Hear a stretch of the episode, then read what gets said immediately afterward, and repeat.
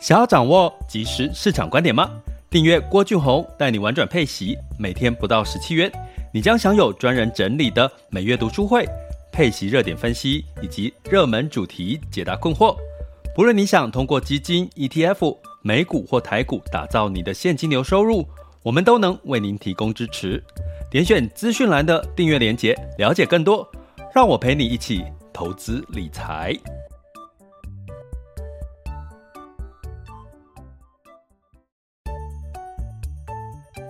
想要掌握即时市场观点吗？订阅郭俊宏带你玩转配息，每天不到十七元，你将享有专人整理的每月读书会、配息热点分析以及热门主题解答困惑。不论你想通过基金、ETF、美股或台股打造你的现金流收入，我们都能为您提供支持。点选资讯栏的订阅链接，了解更多。让我陪你一起投资理财。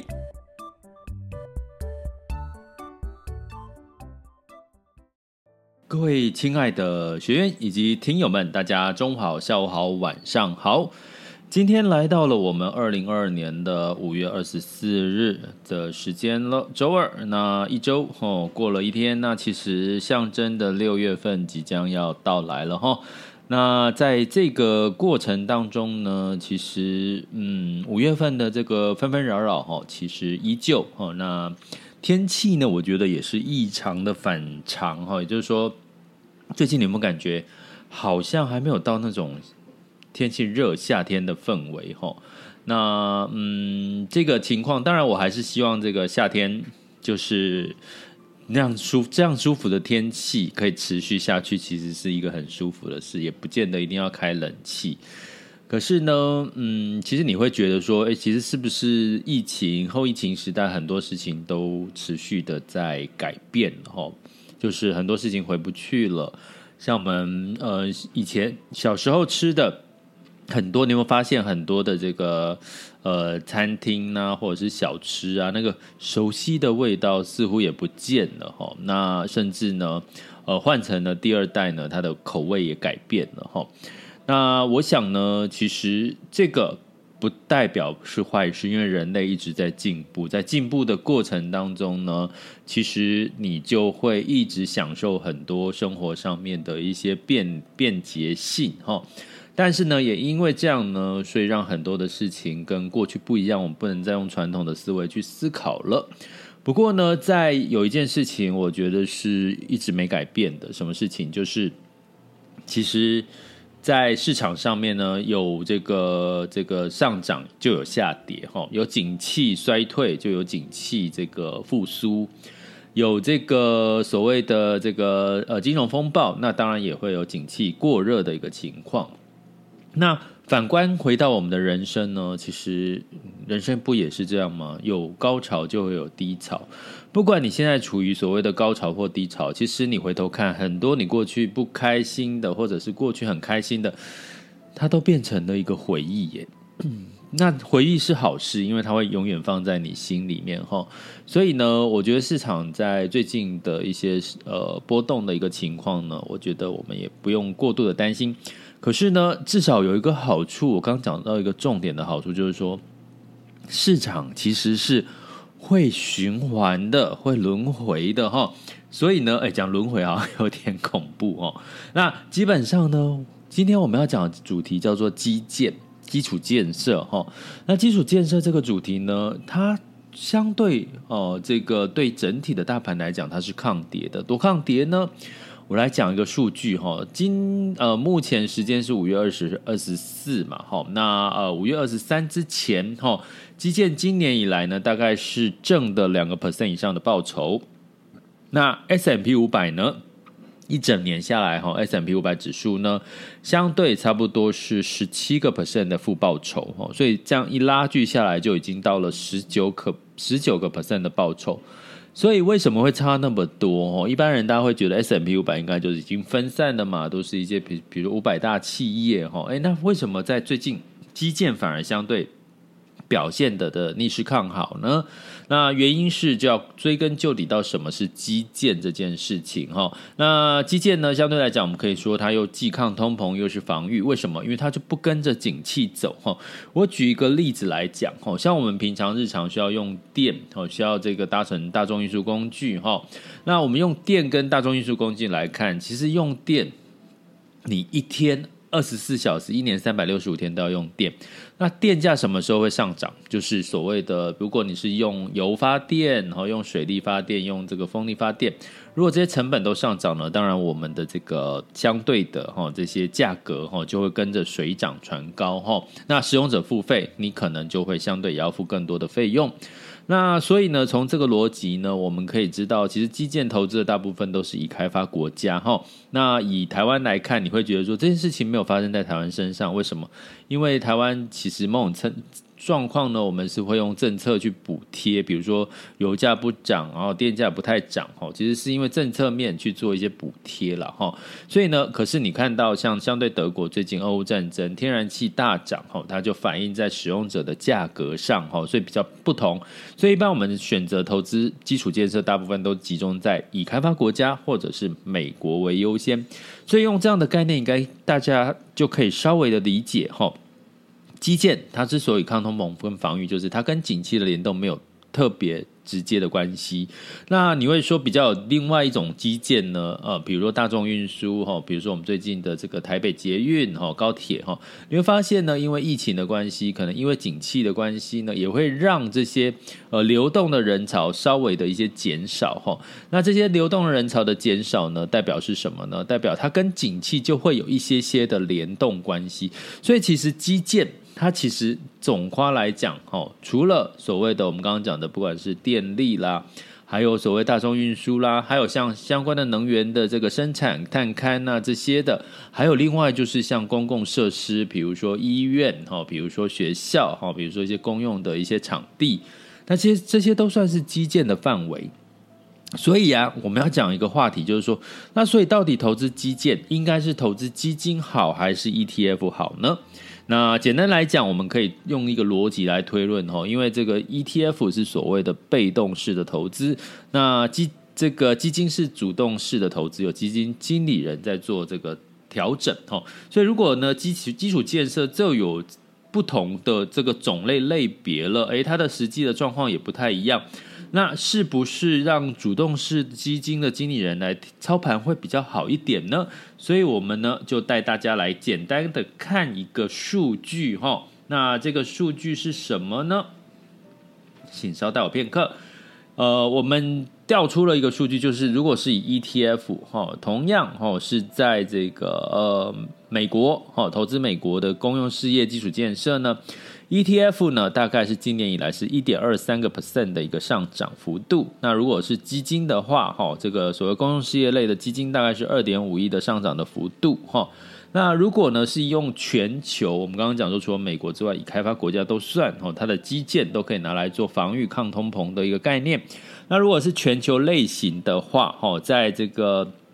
ETF 的部分呢，全球类型的基建呢，大概就有四点零六左右 percent 的一个今年以来的一个涨幅哈。那在这个基金主动式的基金呢，大概是六点五四左右的一个涨幅哈。所以呢，整体来讲。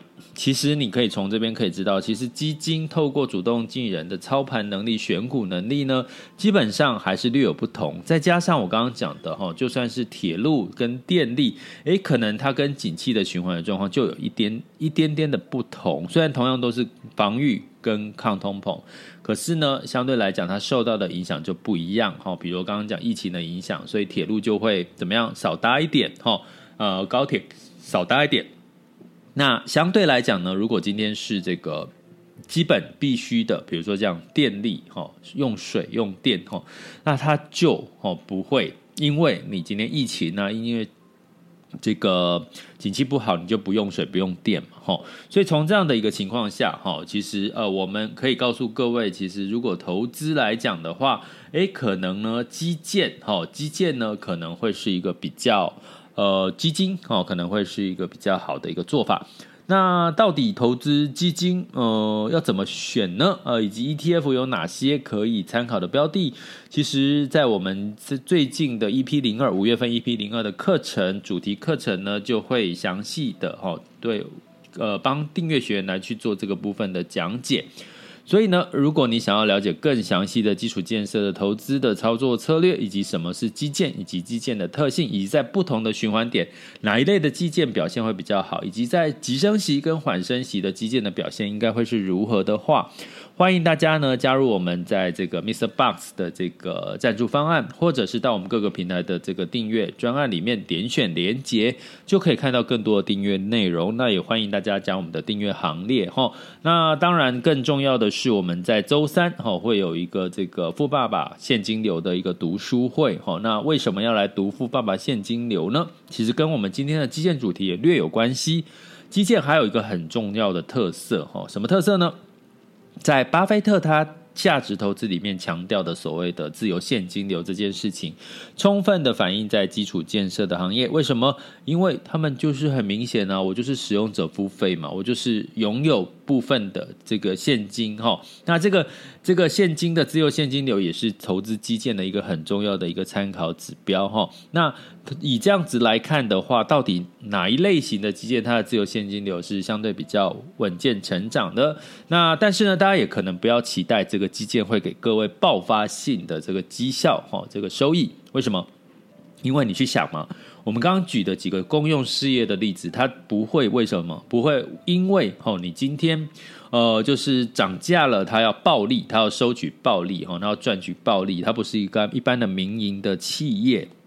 所以从这个角度，过去以来呢，给各位一个参考数据哈，基建它过去来一年的报酬率大概是六个 percent，好，最多到八个 percent 的一个一年的年化报酬率。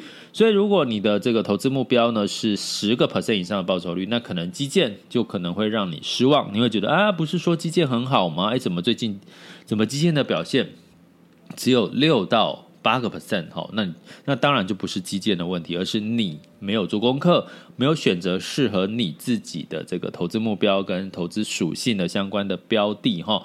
所以呢，怎么去这个打造现金流？我觉得企业跟这个个人都是一样哈。稳健的现金流，尤其在疫后疫情时代，尤其像台湾现在进入到这个奥密克戎病毒的这个确诊，你会发现各行各业服务业。哦，很多还是面临到一些经营上面的困境，这都在于它有没有稳健的现金流，现金流中断的一些问题。哈，那从《富爸爸》这本书里面，其实也特别强调了现金流这件事情。那我刚好在过去十几年来，其实一直有一些经验在带这个现金流游戏 （cash flow） 的这个游戏。呃，回想起来有很多的个案跟经验，说我想说这个几百场的百多场的经验呢，可以把它变成我们读书会，透过《富爸爸》这本书，然后分享给各位，怎么样看到一些个案的一些状况，然后我们顺便再来 review 一下这个《富爸爸》这本书，在后疫情时代讲的话，似乎更让我们体现出，嗯，现金流稳定的现金流，或者是你要投资稳定现金流的一些企业，相对来讲。其其实还蛮重要的哈，尤其在这个现金流随时随地都有可能突然之间中断的一个情况下哈，所以呢，周三也就是五月二十五号周三的晚上八点哈，在我们的这个直播读书会，那加入订阅学员哈，属属于订阅学员专属的这个读书会，呃，就一样哈，就是点选我们的订阅连接的内容，就可以看到这个相关的一个说明，那就欢迎大家加入我们的订阅行列喽。OK，那呃，在整体的这个基建过了之后，最后呢，最后最后我要提醒各位哈，因为五月之后呢，接下来进入到六月份哈，那六月份呢又会是另外一个光景哈，什么光景呢？六月就是这个台股哈，整体的这个基期开始垫高的一个开始哈，所以呢，你要特别留意，如果你投资重仓重压台股的话，你可能要在六月份的时候适度要做一些调整哈。这个调整可能把一些业绩不好、题材不好的去做一些调整，或者是哈，你要调整到在这个呃基期变高的时候，哪些还有业绩题材的相关的这个呃台股哈。那当然要避开什么在。景气循环的时候，哈，我刚刚讲说不变就是景气循环最大的一个呃变化，就是景气循环最大的不变。所以在景气循环，你就跟着走就好了。顺势而为。去年我们避开了中小型，哈，今年年底年初，哈，避开了中小型跟成长型的类股。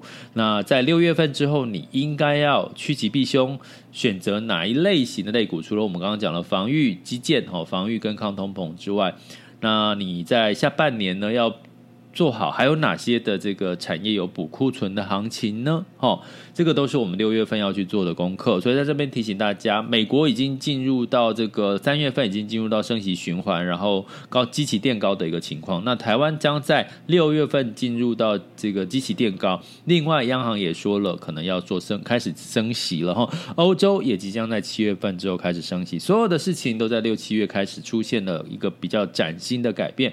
但是并不是不好的改变，因为修正股市修正都是提前反应了，所以六月份怎么做功课一样呢？就是到六月份的时候再记得收持续收听我们的 Podcast 频道以及我们的这个主题学习的订阅课程，相信对大家都会有一定掌握市场的一个能力的一个加分哦。